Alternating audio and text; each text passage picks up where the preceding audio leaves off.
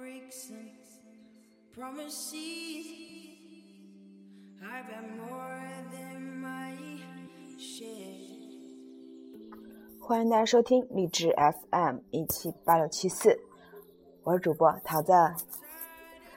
嗯，二零一六年啦，这期节目是我们二零一六年第一期节目，那我也是给大家准备了很多内容。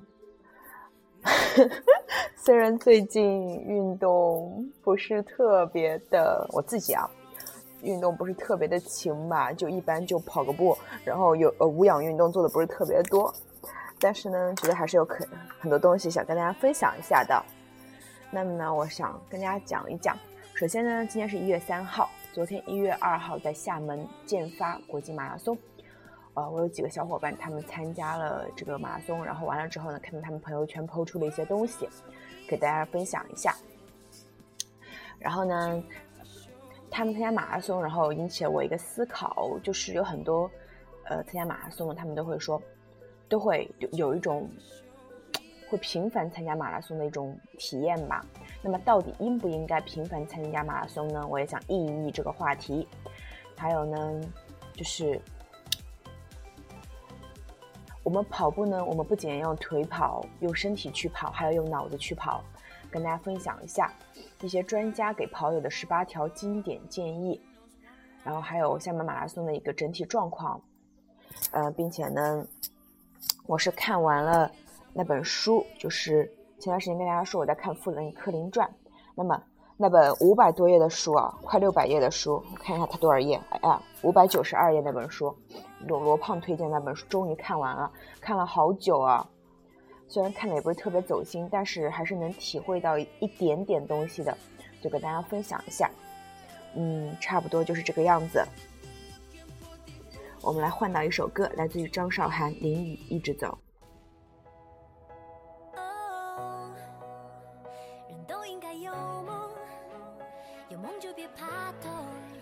那么，首先跟大家分享一下昨天的马拉松，来自易跑网跑跑君的文章：二零一六厦门马拉松开跑，男子冠军错失四万美元奖金。昨天晚上呃，昨天早上八时呢，二零一六建发国际马拉厦门国际马拉松在会展中心鸣枪开赛，一共呢有来自四十五个国家和地区的四万八千六百四十二名运动员，在世界上最美丽的马拉松赛道上奔跑。今年呢，厦门国际马拉松比赛首次将起终点分开设置。起点搬回厦门会展中心，终点改在五通灯塔公园前。本次厦门国际马拉松赛就共有四万八千六百四十二名运动员参赛，其中呢，参加全程马拉松的是两万七千八百一十六名，也就是差不多大半。五公里的呢，有一万八千八百二十六人，绿跑的有两千人，本地选手。八千八百二十六人，外地选手一万八千九百九十人。哎，那如果大家说呃不太了解这个厦门国际马拉松，一定会问说，哎，为什么只有全程和五公里呢？因为一月二号它是呃这次建发马拉松，它只有这两个项目。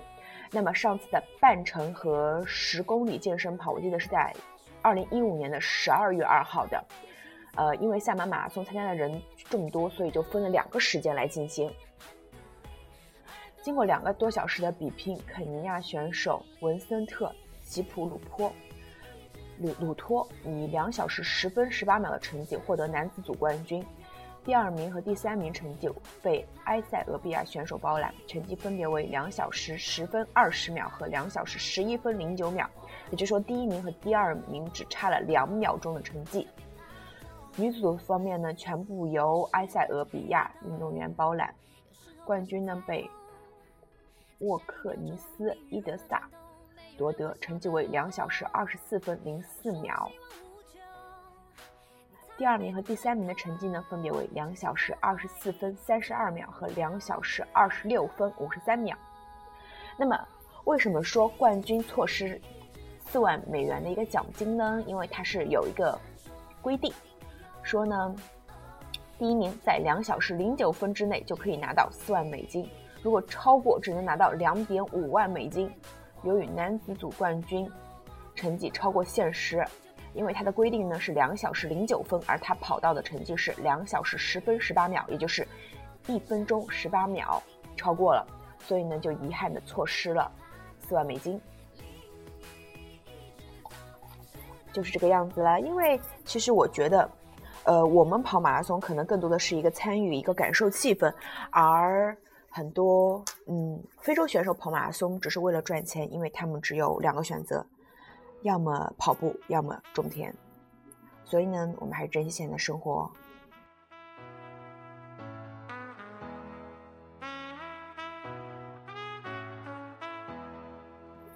那么说完了这个冠军呢，男子组和女子组冠军，我来说说我的两个小伙伴，一个男生，一个女生，哎，他们真的还是棒棒的。一个呢，先讲那个叔叔吧，呃，那个叔叔是我上次在跑上海马拉松的时候认识的，然后完了之后呢，呃，我们是在。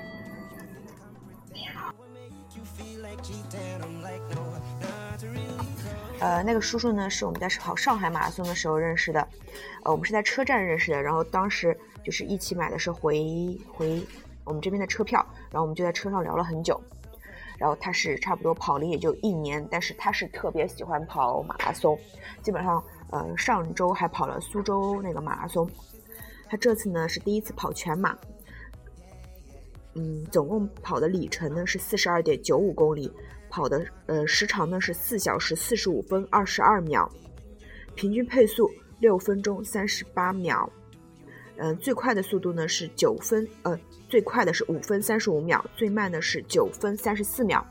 那么我们看这个成绩就可以看出，明显是出现跑病跑步撞墙的一个状况了。然后我就有问他，他说确实是这个样子，因为前面没有跑过长，呃，特别长的距离，所以呢就是。在二十五公里处就开始进行呃，进入了一个跑步撞墙的状态，然后后半程呢，就是前面的二十五公里是其实是在跑的，那么后面的那十几公里基本上就是在跑跑走走吃吃喝喝中度过的，所以就最慢的配速也就快十分钟了，嗯，所以呢，就是如果跑全马的话，那么跑步撞墙是一个基本上都会出现的一个问题。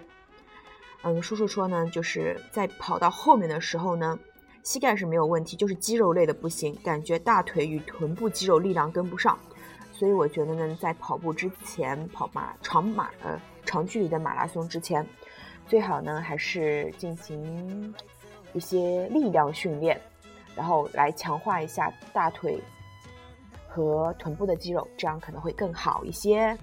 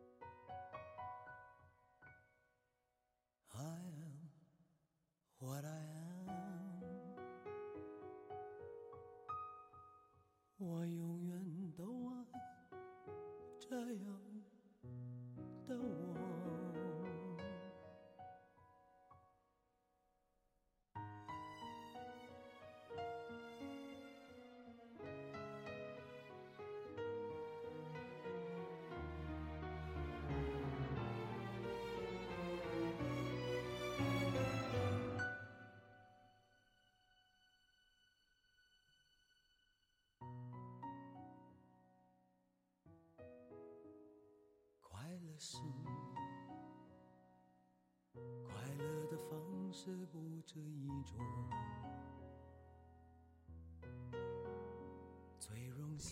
OK OK，终于找到另外一个小伙伴，因为微信好友太多了，所以翻了半天。呃，还有一个小伙伴呢，对，没有给他标注，我想给他标注一下，给他标出个大神好了，看看哦。真的很棒！我昨天看到他的成绩，他本身就是厦门那边的，呃，他是跑了四十二点八千米，总共用时跑进四小时三小时五十六分五十一秒，这是他的一个首马，首马就跑了全马，这真的很棒的一个成绩。然后他跟我说前面是有大神带配速，但是呢，我从他的朋友圈发现他是一个很经常跑的一个姑娘。然后呢，她前面呢，她都会跑一些长距离，就包括一月二号，呃是。她跑了一个四十二公里，那么十一月二十八号，呃，十二月二十八号，他就跑了十公里，然后进行休了一周。然后前面看他的朋友圈呢，就是他会去跑一些三十公里的，就践行的那个能跑三十公里，那么肯定就是能跑完全马的这一个呃说法吧。他把践行过很多遍，然后他前面差不多都是跑的十公里，都是十公里起步的。嗯，所以就是个很棒的姑娘。她说她是跟着兔子跑，然后同时有大神带配速。我觉得作为作为一个姑娘的话，作为一个首马的成绩，她就跑进四小时，真的是很厉害。所以呢，跑步还是要进行一些系统性的训练。那么说完了厦门马拉松，也是呃说完了我的朋友。那么下面来说一说应不应该频繁参加马拉松呢？也是来自于易跑网的一篇文章。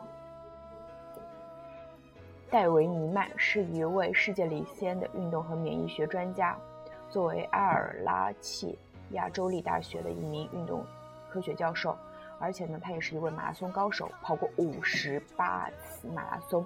他的 P2，也就是个人最佳成绩呢，是两小时三十七分钟。哇，好厉害啊！和超级马拉松，他研究过马拉松与健康这个问题超过二十年。尼曼研究发现，跑步会产生自由基。且慢，自由基是什么呢？那我们来科普一下自由基。自由基是百病之源。外界各种污染源和人体内氧化过程会释放一种活泼的有害物质，也就是自由基。它带有一个不成对电子，在体内肆意掠夺其他分子的电子，破坏了细胞 DNA、RNA 和蛋白质的结构。使体内细胞、组织、器官的功能降低，人体免疫系统功能下降。研究表明，自由基与细胞死亡、癌症、心脏病、老年痴呆症等各种疾病的发生有关。那么，人家会说：“哎呀，跑步竟然会释放有害物质！”第一次听到，就会觉得挺害怕的。那么，实际上是怎样呢？不用担心，自由基虽然厉害，但抗氧化剂可以对待它们。尼曼在 ACSM 杂志。和健康杂志的专栏中写道：“人体配备了一个复杂的防御系统。每周少于三十二公里的训练量的跑友不用担心，身体会产生大量的抗氧化酶，非常有效的消除了大腿呃大部分自由基。你锻炼的越多，你的身体就会变成一个强大的堡垒，越能对抗自由基的冲击。”但不要掉以轻心。尼曼对频繁参加马拉松和超级马拉松的选手的健康进行了超过五年的研究。他发现好事不能过头。超马选手正面临的大量的氧化应激和免疫功能障碍。在参加极限赛事的选手中有百分之二十五遭受赛后感冒和感染。相比之下，马拉松完赛者的这个比例为百分之十五。那么就应该好好考虑一下，是否应该频繁参加马拉松了，对吧？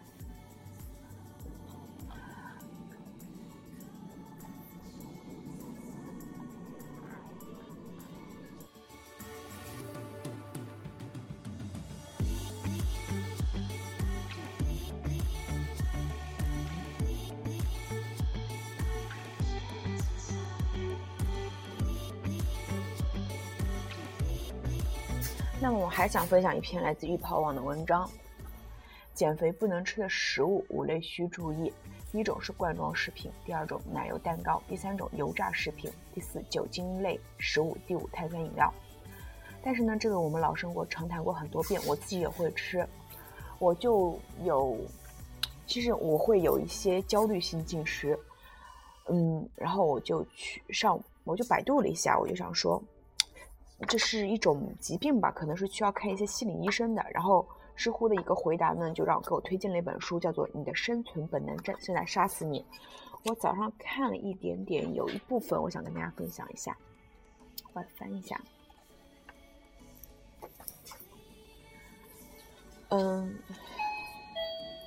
就是传统的减肥方式注重纠正人对相关食品的思维模式，比如会让你觉得这不是健康的，或这不含热量，或这会让你变胖等等。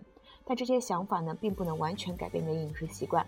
真正主导你饮食行为的是独立而强大的生存本能。改变了一些关于食物的想法和观念，并不能渗透我们大脑边缘系统。并不能系统驯服这个系统，控制它的生存本能。最后，我们还是完全受制于生存本能，延续着过度进食的行为。也就是，嗯，往往会说，在过度节食之后就会产生暴食症。那暴食症呢，这是一个其实还蛮还蛮普遍的疾病。那么，我是想通过这本书，然后下次跟大家分享一下了。然后，下面我们换一首歌哦。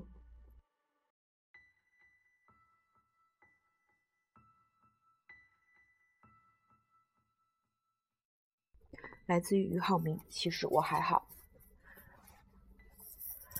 呃，那么其实有很多跑马拉松的选手啊，啊，包括其实跑步你不跑马拉松，那么你会跑很多。呃，除了晒跑步的一些轨迹、晒跑量之外，那么其实很多是为了提高成绩，对吗？那么很多人也会出现一个问题，叫做跑再多也无法提高成绩，为什么呢？嗯，OK，那么来分享一下这个。文章来自易跑网，他说呢，如今出现了一个核心问题，就是跑量跑友跑量很大，完成全马不在话下，但是无法达到非常优异的成绩。用教练的话来说，马拉松成绩固然与跑量有关，但绝不是跑的越多成绩越好。马拉松成绩更和训练的质量有关。不少跑友的跑量是由低质量的慢速持续跑。也就是传说的 LSD long slow distance 积累而成，人变软，那怎么办呢？那么就需要除了持续慢跑这种训练方法，还要进行高强度训练，也就是间歇短跑。那么什么是间歇跑呢？间歇跑呢，也就是 HIIR High Intensity Interval Running。是一个与持续跑相对应的概念。持续跑顾名思义就是不间断的跑步，从运动开始直至运动结束。间歇跑用通俗的话来说，也就是跑一段后停下来休息一段，并且停下来的时候呢，也是不能完全停下来，然后再跑一段时间再休息，循环往复。但是每一次跑的时候呢，都是尽全力的。为了能够持续跑，必然强度不能太高，否则无法坚持。正是因为有了跑步过程中的休息，间歇跑才能达到比较高的强度，从而实现人体心肺代谢功能和供能系统的全面均衡训练。二十世纪五十年代，德国心脏学家赖尔德呃赖因德尔和教育员贝施勒提出间歇训练理论，认为心率达百呃一百七到一百八十次每分钟，间歇后心率恢复到一百到一百二十五次每分钟再进行训练。这样有利于增强功能，因此呢，间歇法又被称为格施勒爱因德尔定律。那么间歇跑就会有三大特征：第一就是高强度，嗯，在它的过程中呢，心率可以达到最大心率的百分之八十到百分之九十五，恢复呢会在保持到最大的心率的百分之四十到五十。通过间歇跑可以有效的提高速度能力和肌肉抗疲劳能力。第二，存在间歇休息间歇。举个例子来说，某跑友以四分钟的配速跑个四个一千米，也就是四乘一千米，每个一千米之后停下来歇四分钟，这是非常典型的高强度间歇训练。当然，还有一种特殊形式的间歇训练，间歇是不用完全停下来，而是以慢跑作为中高速跑的间歇，这是赫赫有名的法特莱法特莱特训练法。这种跑步呢，看似很随意，呃，很随意，可自行调节速度，时快时慢。在跑步过程中呢，根据身体反应自行调节速度、距离和时间。特别适用，嗯，在跑，在路跑时采用。因为路跑的话，就是根据自己的一个情况来嘛。第三，短时高效。短时高效呢，其实对减肥的效果就更好，因为在较短的时间内间歇跑就可以取得和持续慢跑相同的训练效果，所以干关帮助跑量是片面的，低质量呢的慢跑会使耐力增长遇到瓶颈期。那么高强度的间歇跑，相对于低强度的慢跑，可以消耗更多热量。因为呢，在高强度之后，基础代谢水平会明显增高，高于安静水平的百分之八到百分之十五左右，需要两个小时才能回到跑步前水平，也就是传说的过氧效应 （EPOC）。用通俗的话说，就是跑步结束后的两小时，你坐在那儿不动也会燃烧更多脂肪，所以呢，可以用这个方法。那么我们要比较一下间歇跑和持续跑。对于供能系统来说，间歇跑是有氧和无氧的混合功能，持续跑呢就是有氧功能为主了。那健康益处呢？间歇跑是提高有氧耐力和无氧耐力，改善心血管健康水平，增强胰岛素敏感性，这有益于促进运动中肌肉利用葡萄糖作为能量来源，从而降低血糖、降低胆固醇水平。更快的消耗腹部脂肪，减体重，同时保持肌肉质量。那么持续跑呢？健康益处是提高有氧耐力，改善心血管健康水平和消除疲劳。优势呢？对于发展速度能力和速度耐力有很大帮助，有效的提高长跑的专项耐力和混氧供能能力。这是间歇跑。持续跑呢，只是增加一般的耐力水平。场地要求呢？间歇跑是要用标准跑道，因为那样会比较安全。那么持续跑呢，就是想在哪儿就在哪儿喽，就是这个样子的。所以总的来看呢，间歇跑会更加好一些。但是间歇跑，其实我觉得有一个人在旁边监督你会更好一些。但是呢，无论怎样，跑起来。那么我们还需要比较一下哪种跑法最经济呢？有些跑友说，我最不缺的就是时间了，有时间任性。但是呢，长时期的一个长距离慢跑会使跑友们缺乏兴奋点，经常呢表现出就是慢不下来，快不上去。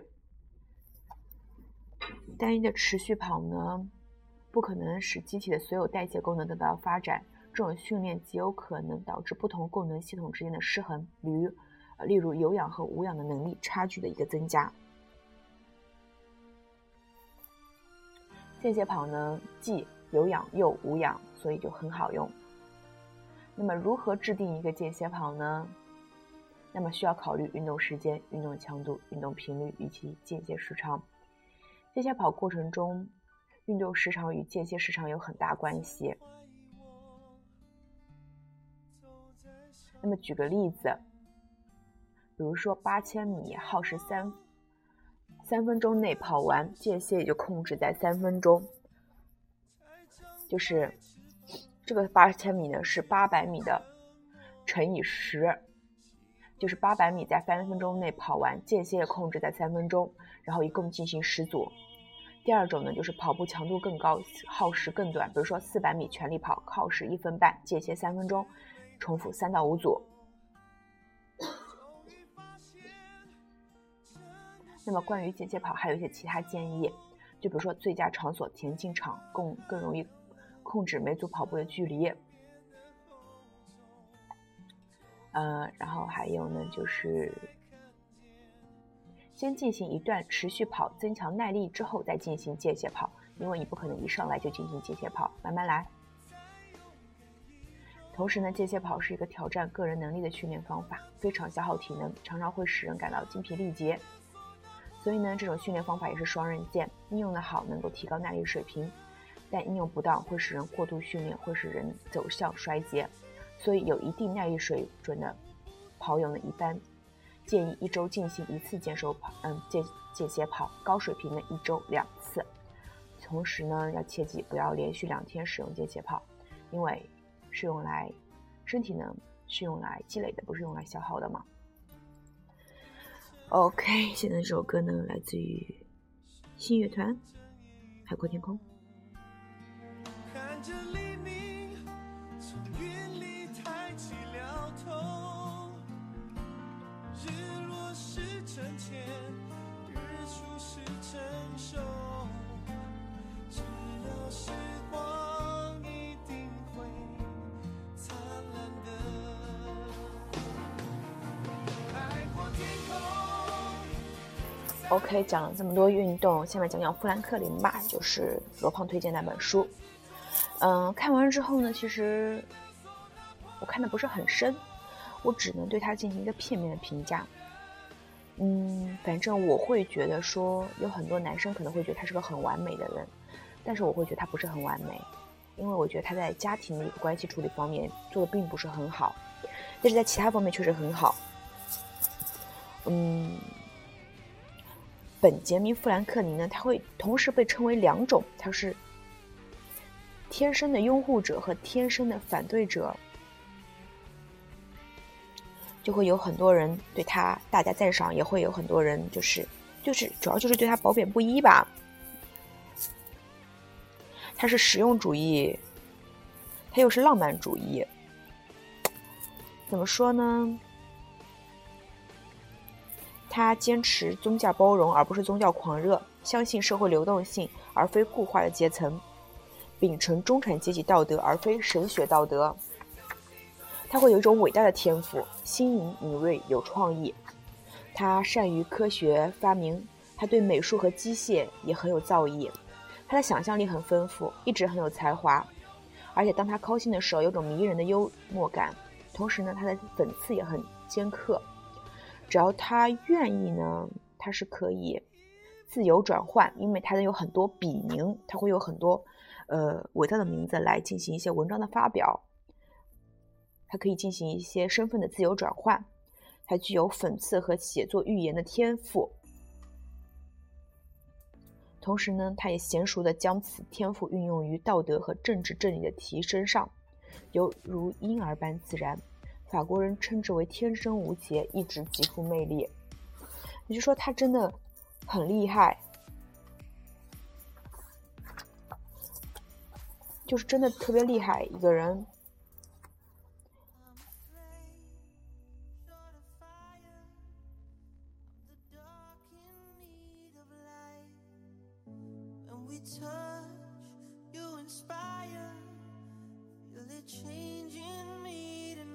但是我是想觉得，我是通过一个女生的角度，我来想想，她是一个其实有缺陷的，因为我觉得，咋说呢？他的个人生活中缺乏感情上的承诺和深深的激情，他有很多朋友，但是却有很少的知己。他对旅行的热爱呢，显示出他在精神上还是那个离家出走的小男孩，逃离其位于波士顿的家。他会去做自己喜欢吃做的事，其实跟我一样吧，人可能都会这样，自己喜欢做的事就会多做一些吧。然后他逃离了波士顿的家之后呢，他跟他的妻子德伯拉，不能说他不爱德伯拉，但是确实德伯拉死的时候他都不在身边。然后完了之后呢，他周旋于各种女人的感情之中，虽然他会保持一段距离，但是毕竟那么多年过去了，对吗？然后毕竟我看的自传也会有很多改动啊什么的，嗯，反正能确定的就是他可能感情生活并不是特别好。同时呢，他不仅逃离了自己的德伯拉，还逃离自己的儿子威廉，跟威廉的关系一直处的不是特别好。在中年之后吧。嗯，在他的一生中呢，很少中很少有感情的羁绊，使其对某个人、某个地方产生强烈的归属感。其实呢，他是以周环周旋于各种的各种关系的一个方式在游走世界吧。同时呢，他与男性的友谊呢也很得很难得到善终，但是他跟女性的一些关系处的还是不错的。但是呢，我上面看到一句话，就是说。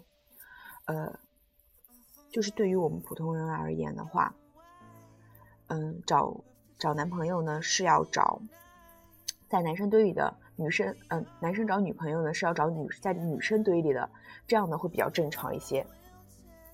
那么就我让我觉得说，富兰克林他可能是一生都忙于工作吧，所以忽视了家庭。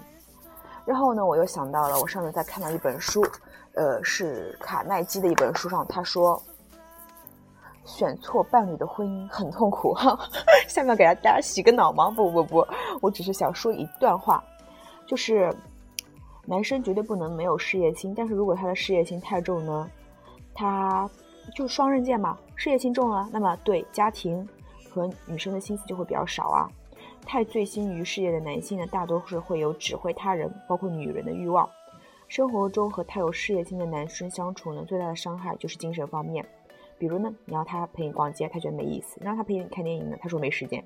他事业取得了是成功，你会跟着风光，但是这是别人看到的，别人看不到的呢，是满满时光里你的一些煎熬吧。对，不喜欢的不听，不吐槽，我只是纯分享一下。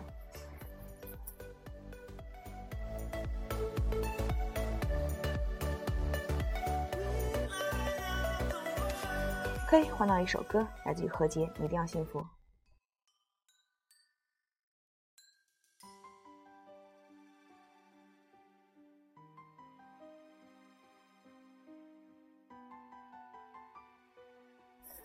然后呢，分享最后一个，就是给跑友的十八条经典建议。当我们告别慵懒的过去，开始迈开双腿跑出家门时，我们是否想过，跑步不仅仅是随便跑跑而已呢？要想跑步取得预期效果，要想能够坚持下去，要想在锻炼之外获得其他收获，听听资深跑友和专家的建议，可能是一个捷径啊。所以呢，来自这篇文章十八条经典建议：第一，执着于。重复，毫无计划的跑跑停停效果很差，要事先设定好一段距离或时间尽力跑，再按照事先设定好的时间休息，一遍一遍的重复过程。注意呢，间歇恢复和重复跑一样重要。使用依靠自我感觉的感知用力率。来衡量你的尽力程度，不需要心率表和其他装备，相当方便，推荐使用。但是你是初级，还是用心率表比较好。第二，蹬踢法，这比传统的间歇法更有挑战性，因为大腿就会特别酸。第三，爬坡，找一些对公众开放或的体育馆或台阶，一遍一遍跑。遇到坡度较大的地方，用走带跑，正好作为恢复。每次增加一些挑战，比如说。边走边做空击练习。第三，采用 Tabata 训练法，也就是这个训练速度需要付出艰辛的努力，尽力跑二十秒，然后休息十秒，在台阶、平地上或任何方法开展你的训练，重复八次。第五，跑山，遇到坡步较缓处选择长时慢跑，遇到坡步较大处选择短时快跑。可以增加你的有氧适应能力，增加腿部和磨练意志，一举三得。第六，正确的大步幅跑。大步幅跑相当于开汽车踩了油门，以重复一百米的跑作为例子，加速跑直至百分之九十五到你的最大速度，这大约控制了你的重复训练的三分之一处，而后减速直至重复。同时呢，在轻松跑过后进行进行拉伸。以便使你的身体保持热度而不感到疲劳。第七，远离公路。要使身体恢复，就不要老在公路上跑，而亲近自然。在野道或小径上跑，不仅风景优美，而且可以测试你的地理环境适应性。所以呢，如果你家旁边有山，可以约小伙伴一起喽。第八，尝试法特莱特莱克跑，这是来自于瑞典的任意变速跑。它能允许跑步者不用刻意的按照计划进行速度训练。好处是，跑步能从自由中找到跑步的乐趣。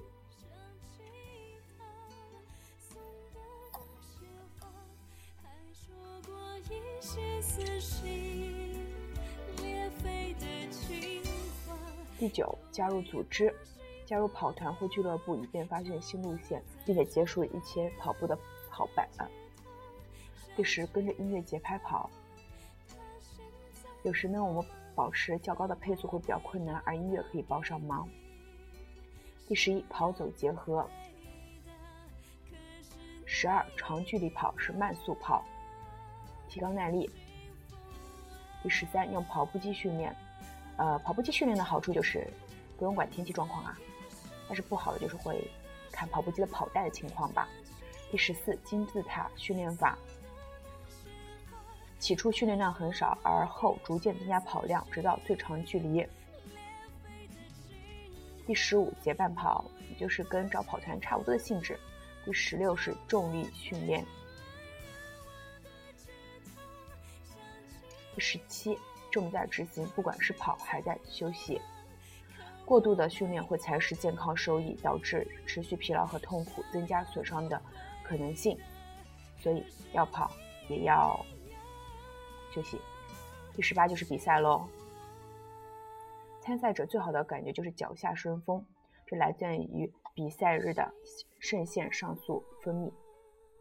不对，肾腺上素是什么？肾上腺素啦，我错了。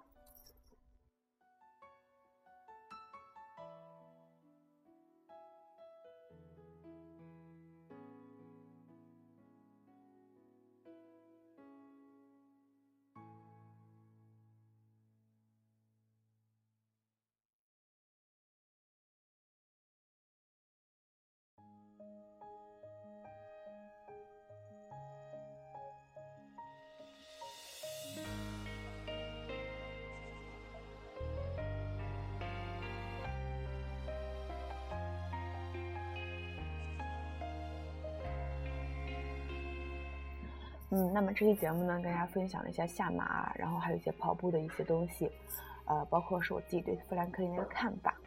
如果你有什么看法呢，或者觉得我有什么说的不对的地方，可以跟我进行一下沟通，微信、微博、私信都 OK。欢迎关注我们的微信公众号 spinning 九八五三九八六一九，大写的，在我们的社区中有。嗯，就是这样，感谢大家的收听，这期节目就是这样，去看书了，拜拜，坚持运动哦。像点放着那一年的歌，左千字符的又转了几圈，过境不见了，车又多了一天，相遇要出现，他心甘情愿，我。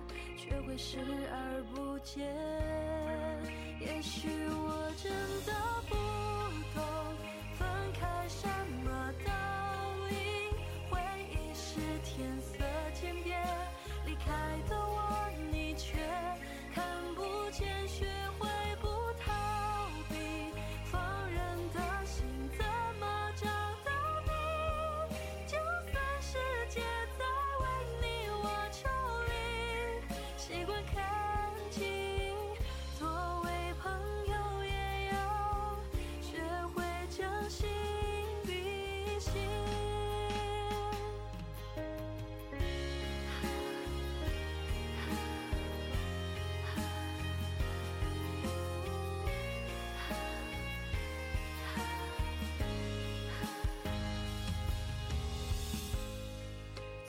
左千字符的。又转了几圈，过境不见了，车又多了一天，相遇要出现，他心甘情愿，我却会视而不见。也许我真的不懂分开什么的，回忆是天色渐变，离开的我，你却看不见，学会不贪。